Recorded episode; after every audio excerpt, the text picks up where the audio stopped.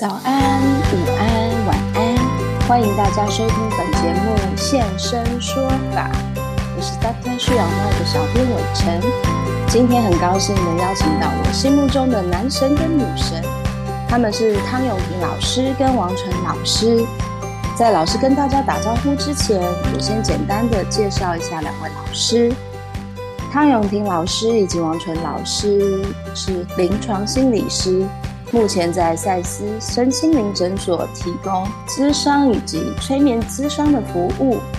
在本平台 Doctor She Online 也有提供视讯咨询的服务。如果你需要有人陪你聊聊、爬书整理心情思绪的话，欢迎到我们的官网预约。两位老师在我们的平台也有催眠音档以及语音课程，也欢迎大家订阅哦。另外两位老师在赛斯管顾以及赛斯教育基金会，还有 Doctor She Online 的平台，都有开催眠相关的主题工作坊以及认证课程，欢迎有兴趣的朋友一同来学习哦。两位老师好，老师请先跟大家打声招呼。大家好，我是王纯心理师。大家好，我是唐永婷心理师。非常欢迎两位老师来到我们的节目哦。今天跟我们聊一聊有关于赛斯取向催眠。首先，我要先请教两位老师哦，就是一般来讲啊，我们听到催眠，像我还 Google 了一下哦，就是一种意识状态的诱导，然后在这种状态下，一个人显然失去了自主的行动力量，并且对建议或指示高度敏感。好，这是。英文翻成中文啊，所以听起来很绕舌。也就是说，一般我们对催眠的印象啊，都是停留在哦，我会不会被人家控制啊？那会不会发生什么事这样子？所以想请两位老师来聊聊，就是到底赛斯取向催眠跟我们一般的催眠有什么差异？呃，一一般的催眠呢，我觉得大家呃，就像主持人刚刚讲的，就是很关注在被控制那三个字。对，那以往我们在了解催眠的时候啊。可能从呃一般的舞台的催眠呐、或者是电影里面的催眠，大家也都会很聚焦在被控制这件事情上面。呃我觉得被控制这件事，它有一点是个迷思啦。对，然后所以我们在赛斯取向的催眠当中，其实也更关注就是呃你拥有你自己的力量。哦，其实没有人能控制你。那如果你想要进入一种不同的意识状态的转变，那么只要你愿意，你都可以做得到。那催眠师可能是辅助你可以进入这种状态的这个人，哦，但他并不是控制你的那一个人。那赛斯取向催眠很在意的是，呃，就是我拥有呃自我改变啊，我拥有能够跟自己连接的能力。对，所以跟一般我们在提到比较传统催眠有一个比较不一样的地方，就是。呃，那个力量在你身上，没有人要控制你哈、哦，不要有那个被害妄想哦。真的想要被控制哦，你可以，你如果愿意的话，你自己做得到哦。你想要抵抗的话，你也可以抵抗。听王老师这样讲，突然觉得好放心、好安心哦。不然想说，万一我在不知情的情况下被人家催眠，然后控制，然后。就是也不知道会做出什么事，真的会让人很担心诶。所以赛斯取向催眠真的感觉是一个很安心的一个学习的方式。谢谢老师，汤老师有什么想要补充的吗？对啊，我觉得这个赛斯取向催眠，呃，有一个很不一样的，就是呃，是唤起这个催眠的人，被催眠的人的这个自己的力量。除了力量以外，还有很多是我们说潜能。好，因为其实催眠本身跟一般的这个可能我们说谈话啊、心理治疗啊很不一样，就是他在去啊、跟你的潜意识对话。哦，可是，一般人因为对潜意识不熟悉，就会开始是像那个以前看到那个好像被控制啊，会忘记自己的名字啊，哦这些。但是这些你要知道，就是有一个概念是这样，我们在教催眠的时候，有一个最重要的概念是，呃，所有的催眠都是自我催眠。哦，所有的催眠都是自我催眠，所以我们赛事取向催眠其实非常贴近赛事心法，是要唤起一个人。内在所蕴藏的力量跟潜能，那这个潜能就是来才能真正帮助你，像赛斯说的去创造实相。好，所以赛斯有说一个我觉得还蛮有趣的说法，他说催眠呢可以帮助一个人去熟悉全我的能力，也就是呃催眠可以去帮助你唤起，有点像呃真的，比如说如果大家有听赛斯的一些呃概念，或是徐医师的一个一些演讲的话，会知道哦我们好像是在做一个学习，做一个实习神明。所以当我们在学习赛事的时候，我们不是只是好好当人而已，我们其实在。要唤醒我们内在的这个神性，是内在的这些潜能哦，所以我觉得赛事取向有一个很不一样的，也是好像你你不是好好的，只是就是被动的被控制的人，你是其实是主动的，可以啊、召唤自己内在力量跟无限的潜能的一个我们说实习神明好了，然后带着神性的人，对啊，所以大家如果在学赛斯取向催眠的时候，我觉得可以用一种。除了安心以外呢，我觉得比较用一种好玩的好奇的心态，看看自己到底能够发挥多少潜能。到底潜意识里面不是只有那些很黑暗恐怖的东西，潜意识里面也有那些很很明亮的、很神奇的或好玩的那些东西，是很值得去探索的。对啊，我觉得这个也是呃赛斯取向催眠很不一样的一些途径跟方法。谢谢汤老师的分享。听到这个地方呢，我已经鸡皮疙瘩都起来了，实在觉得哇，学了这个不但不会说被被操控，然后我自己有主动性，而且呢，我还能开启我的潜能呢。那说时迟，那时快，我们就顺便来工商一下，王纯跟汤永廷 老师目前就是有在开启一个线上课，叫做《开启你的惊人天赋》，欢迎大家去报名哦。好，谢谢老师分享。那么我现在要请教老师下一题哦，请问两位老师接触催眠的契机是什么？那请王老师先分享。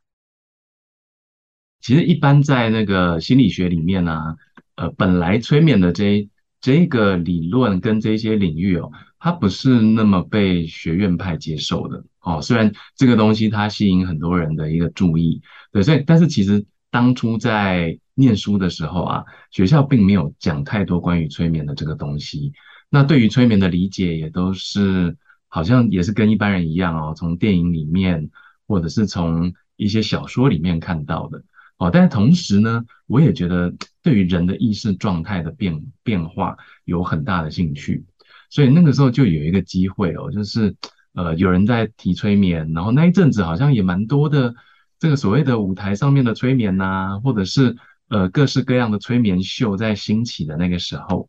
那我想身为一个心理师哦，我们对于如何帮助一个人做改变，其实都是很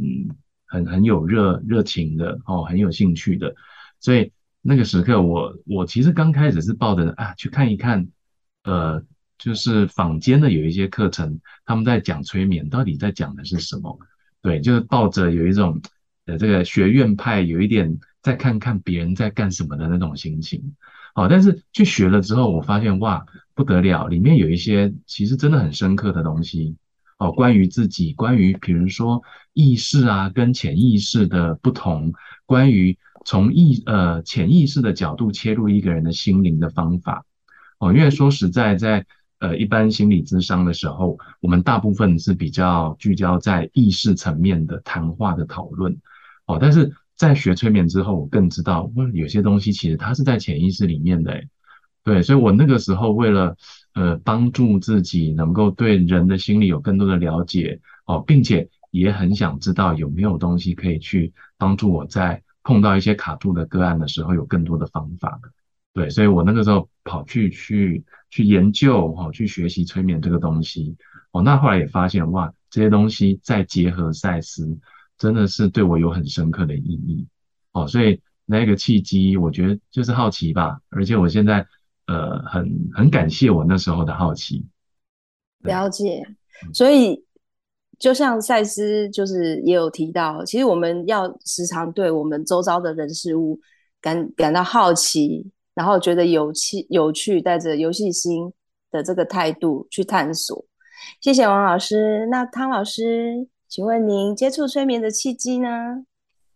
哦，我刚刚在听王老师讲的时候，就觉得，哎，这个 我好像一开始呢，就是不就不是为了专业，就是不是为了精进自己，但当然也有，就是当然也有后来会因为催眠，好能够让我的这个专业上有很大的一个不一样，跟在帮助个案上可能有更可能丰富的多元的方法，甚至是更适合的方法。但是我一开始呢，其实真的很坦诚的说，我也好像好几次都有。在这个开课的时候，跟学生说，就是我学催眠是为了救自己。那就是我，呃，应该是说那时候我已经是心理师了，可是算是一个菜鸟心理师啊，就是毕业才几年，然后呃，可是生命中遇到了很大的这种我们说风暴，然后所以就陷入一种黑暗期。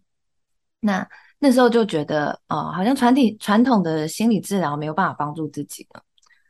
对，那就会开始在找有没有其他方式，呃，可以来帮自己。那当然，可能在那个时候遇到的状况，可能啊、呃，也许很多人也会遇到，比如说像失恋啊、家人生病啊，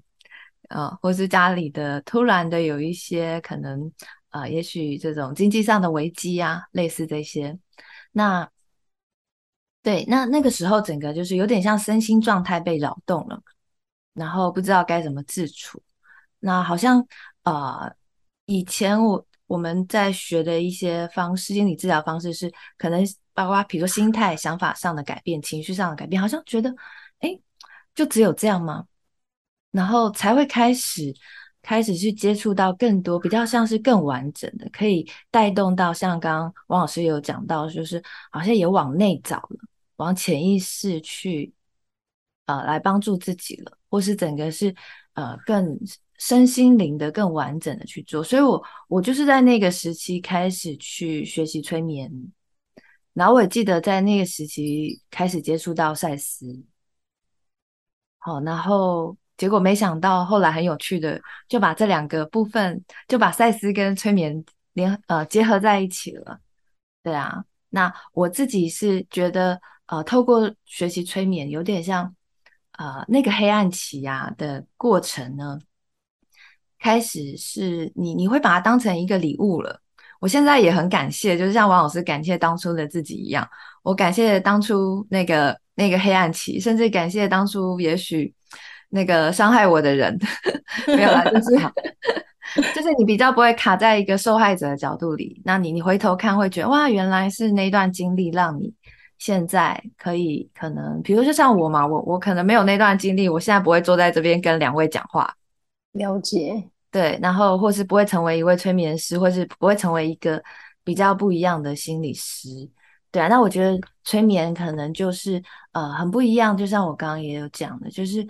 它整个我比较像它比较像一个很全面性完整，它不是只有。我们说这个，一般说这个意识是冰山以上的东西，它可以更去探索很多冰山下，好更丰富完整的是什么？那让你整个人更完整。所以我我之前有做一个形容是，呃，我觉得在学催眠的过程，我好像在找回呃不同的自己，不同部分的自己。所以学催眠学到现在，我觉得整个人是更完整了。好，所以那我觉得，其实一个更完整的自己，你才能去发挥你更完整的一些，哦，我们说，呃，也许创造力啊，好，潜能啊，能力啊，然后来去想，呃，去做你更想做的事情，或者去创造你更想创造的实相。哇，我觉得听完这段话也觉得好感动哦。就是汤老师曾经在那个生命的幽谷当中。然后找到一个属于自己的光明跟力量，然后呈现一个完全不一样的开展，真的觉得非常非常的棒。然后就是虽然这个在困境当中听起来会蛮像干话的，可是我们事后啊走过那个坎之后，再来看看当初的那个困境，其实真的就是生命的礼物诶。谢谢老师的分享，我觉得还蛮激励人心的，就是在。我们这个学催眠的时候啊，毕竟呢，我们在学一个新的学问的时候，都是会先讲求没有伤害嘛，然后再来讲求功效。所以我想请问一下老师，就是那到底在学习这个催眠的时候，会不会有所谓的风险？真的很危险。怎么了？怎么说？就催眠呢，不但会控制你啊，而且还会让你醒不来。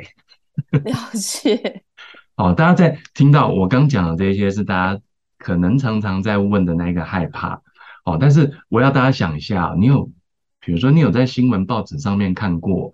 呃，报道说，哎，有一个人因为催眠，所以他一辈子都醒不过来。哦，又或者是有一个人因为催眠而而伤害自己，或者是伤害别人。哦，那这些东西，呃，有些它好像会发生在电影跟小说里面。对，那这也是大家常常会担心催眠是不是有风险的一个很主要的的资讯的来源嘛。但是我从嗯过去到现在，呃，在做催眠的咨商，好，又或者是在这个催眠的执行的过程里面，呃，我并没有看到任何的这种所谓大家担心的风险存在。好，就是大家很害怕的，就是在这种意识状态的改变里面。我会不会被勉强做出我不想做的事情？对，那我我我这样讲好了，在比较资商的医疗的催眠里面，不会有这样子的事情，哦，不会有这样的事情，因为有一个部分大家要记得的是，人在催眠状态当中，哦，他是自己愿意放松下来，但是他并没有失去所有的自主能力。好，他并没有失去所有的自主能力，所以这个过程里面，如果你发发现了有一些这个不太对劲的地方，其实你仍然保有那一个主动权。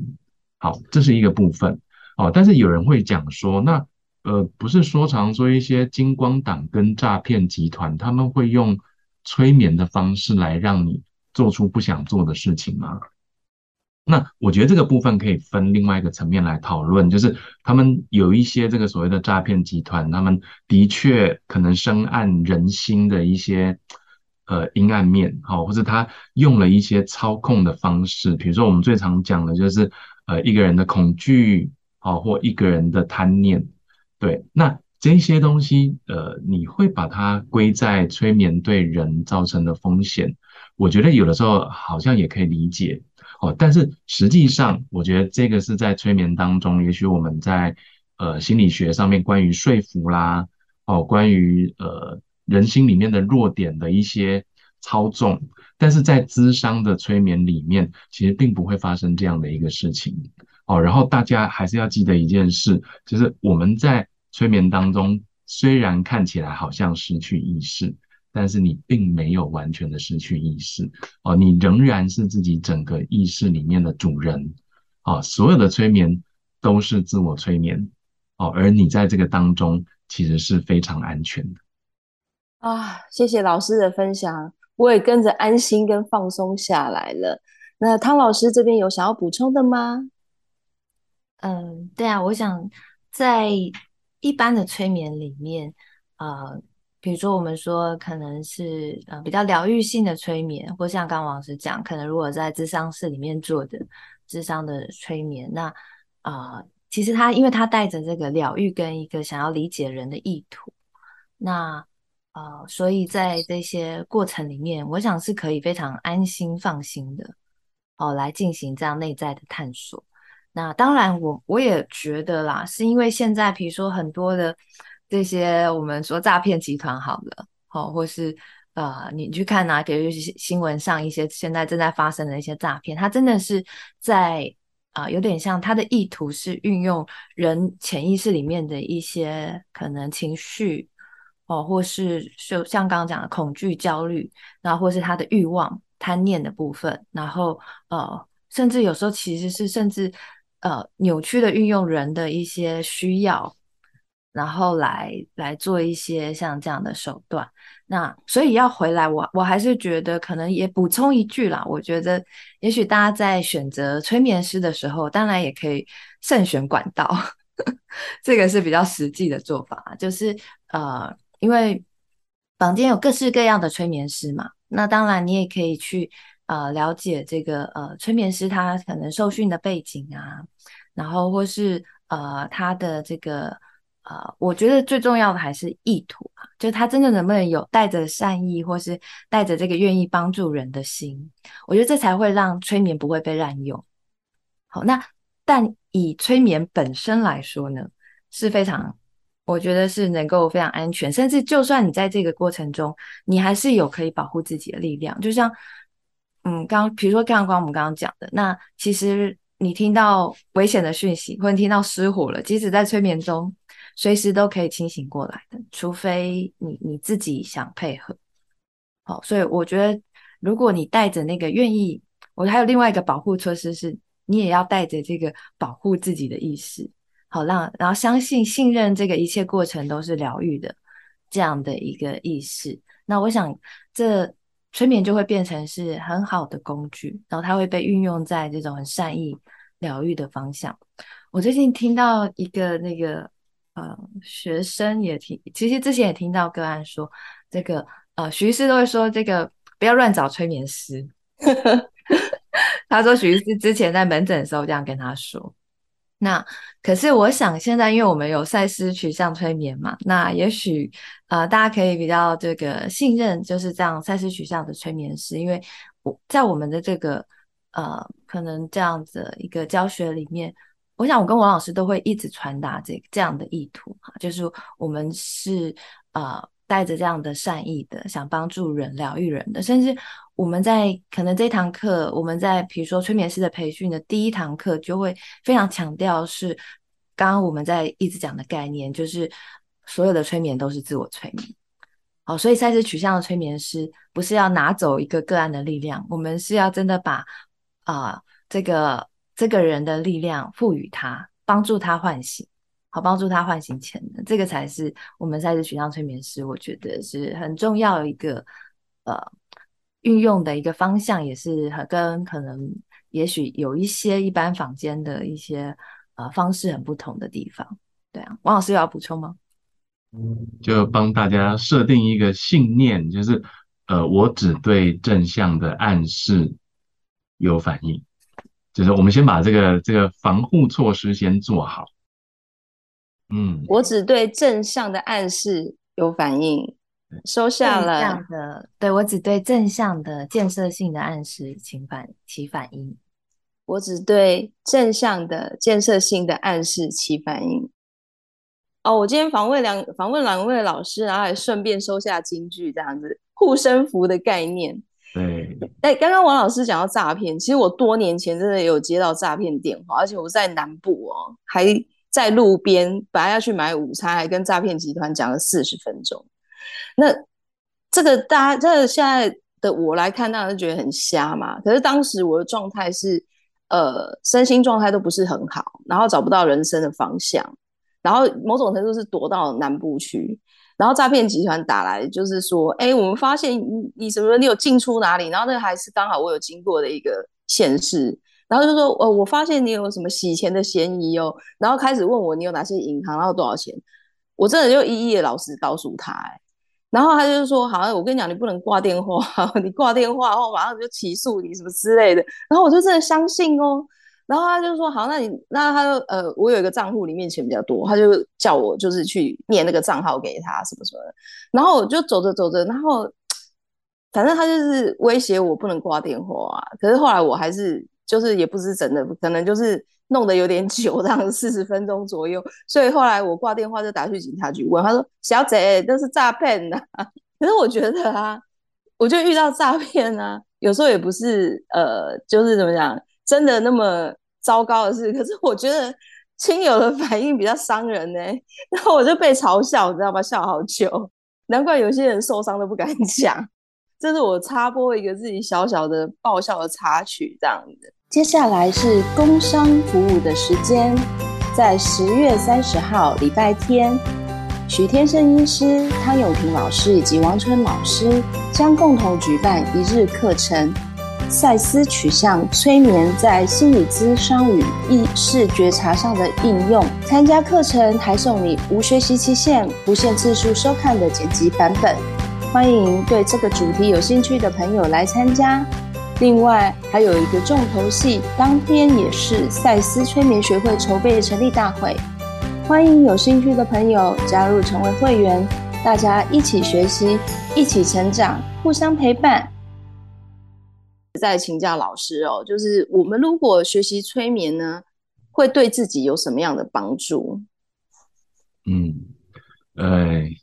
学催眠对自己会有什么帮助哦？我觉得有一个最重要的呃观点，就是对心灵内在的那一个扩展，我们会有比较深的认识啊。就是因为催眠这个观念，有时候当我们把它延伸到生活或者是各层面的时候，你都会知道，其实我们随时都在某一种催眠里耶。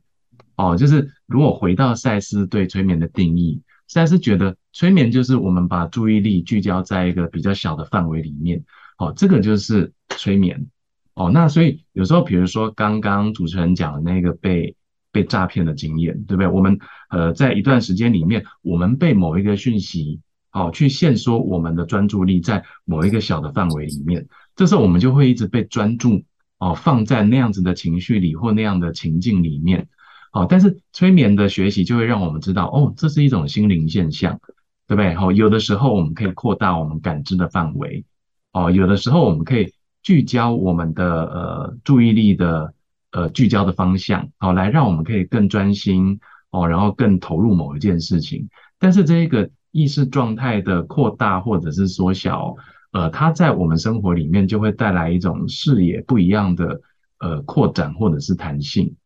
对，所以我觉得在催眠的学习上面，呃，光是能够了解催眠的这一些概念，呃，我觉得对人的心理就会比较有深刻的了解，然后呃，本身自我的那一个嗯改变的力量，哦、又或者是自我觉察的深度，它也会比较强。像我就会常问自己，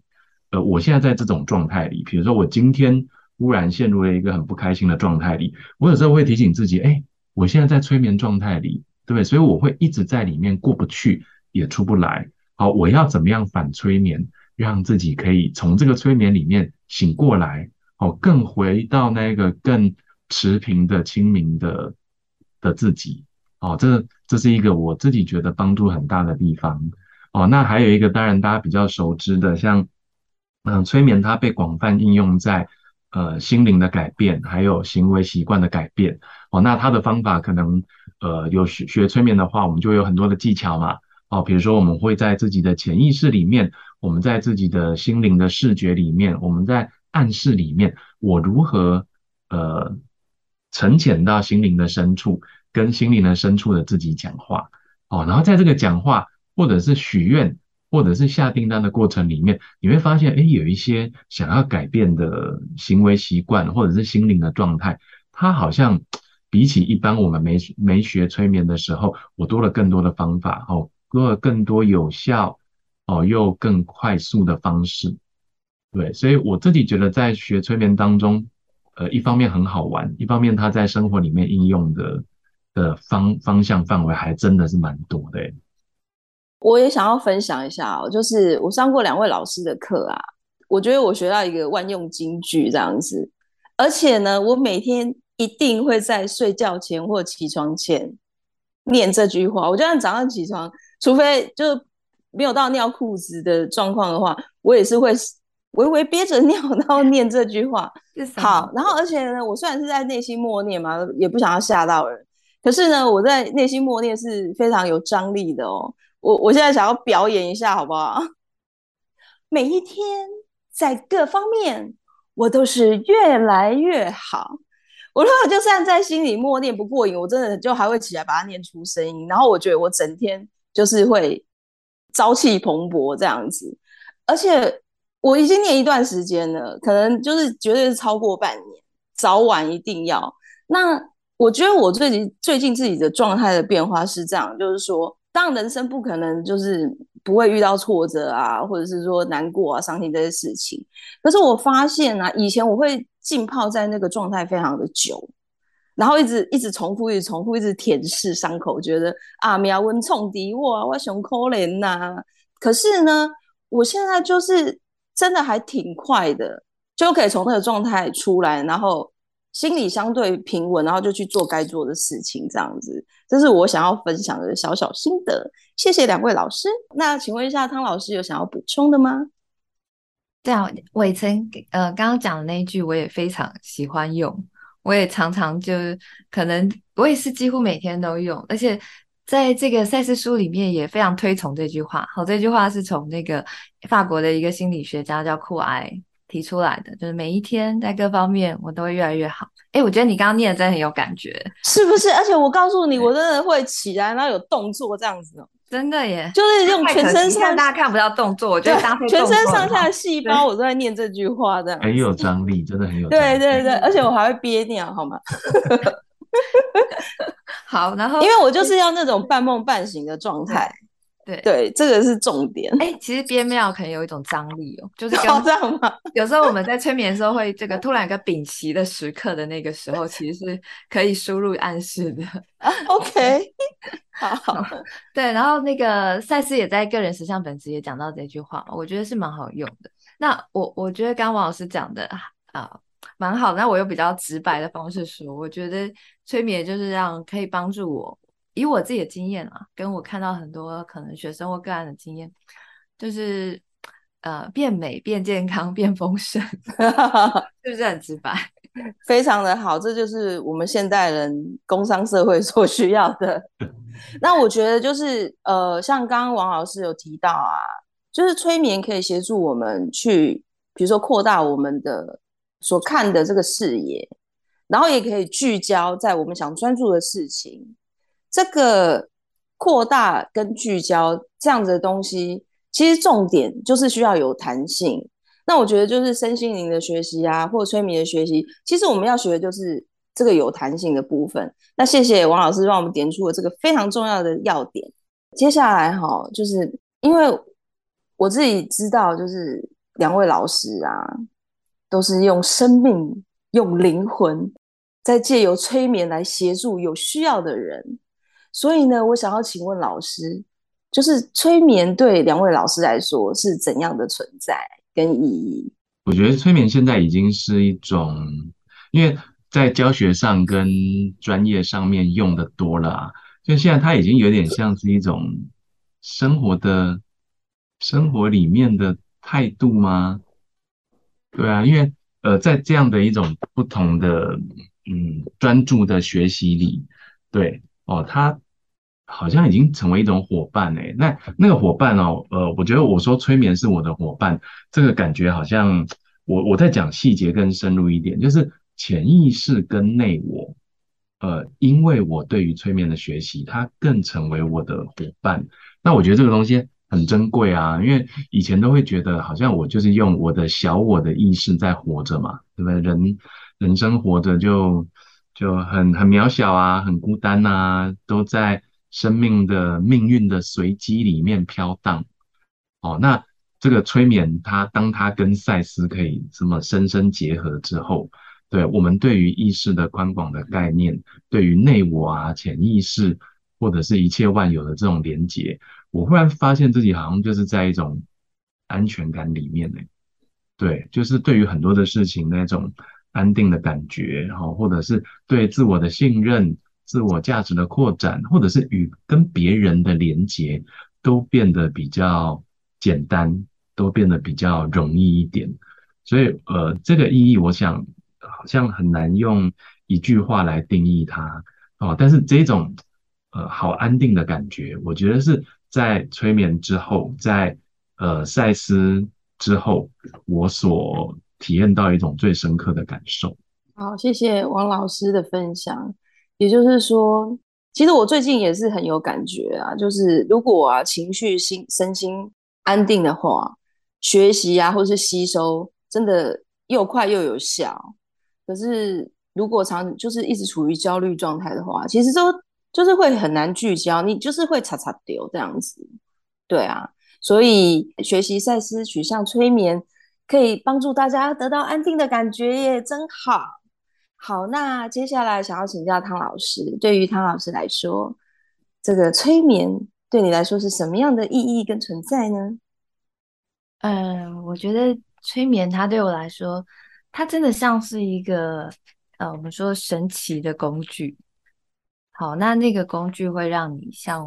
呃，可能你你可以透借由它去让你的可能意识与潜意识间有更好的对话，让你的情绪更稳定，让你的人格间可以更整合。或是像我们刚刚讲，可能借由这些你，你当然你想要健康一点，你想要可以改变你整个人的状态，好让它可以更稳定、更安定，或是你能够好像去有更多的正面信念，然后去创造实相，这些好像就变得更有可能了。那所以，我刚刚是有一个想象突然就出来了，我觉得它比较像那个啊。呃那个阿拉丁神灯的神灯，呃，不是神灯精灵哦，是神灯，就是哦，神灯不是精灵哦。嗯、OK，因为，对我来说，它比较像一个工具啦，就是借由它，我可以做什么。所以我比较像，我觉得每次运用催眠的时候，就像是你去那个摸一摸神灯的那个动作。OK，好，就是你戳一戳它嘛，神灯心灵就会跑出来，或是你的内我就跑出来。然后你，然后或是你的，你就可以开始看到更多潜意识，然后接下来可能才会做到我们刚刚在谈的，可能催眠带来的帮助是什么，或者是催眠怎么样运用在智商啊、工作啊、生活上啊，对啊，那所以当你，我觉得那是一种很，也是一种很安心又神奇的感觉啊，你内在好像就有一个这样的一个属于你的一个魔法工具，好了。哦，魔法神灯就在那里，你只要摸摸它，你只要去懂得运用它，好，那你需要的这个不管是精灵还是什么，就会被你召唤出来。了解。那这那现在开始，我每天又会多一个动作，就是搓一搓，搓一搓嘛。对，所以我们以 后看到有人在做搓一搓，就知道他是那个我们赛斯取取向催眠的学班，这样搓一搓，搓神灯这样子。今天非常谢谢两位老师哦，来回答我们这么多关于赛斯取向催眠的相关的问题。那我觉得对我自己个人来讲啊，真的就是收获满满，这样就是这个节目都是自肥专案，这样 完全是为了满足我的好奇。好了，这是有点开玩笑的说法。那我相信，呃，收听这个节目的朋友呢，也能得到很多的，就是对赛事取向催眠的了解。王纯跟汤永婷老师。在很多地方都有开设课程，那非常欢迎大家来加入哦。今天我们的节目就到这边，谢谢大家，再见，谢谢，拜拜。拜。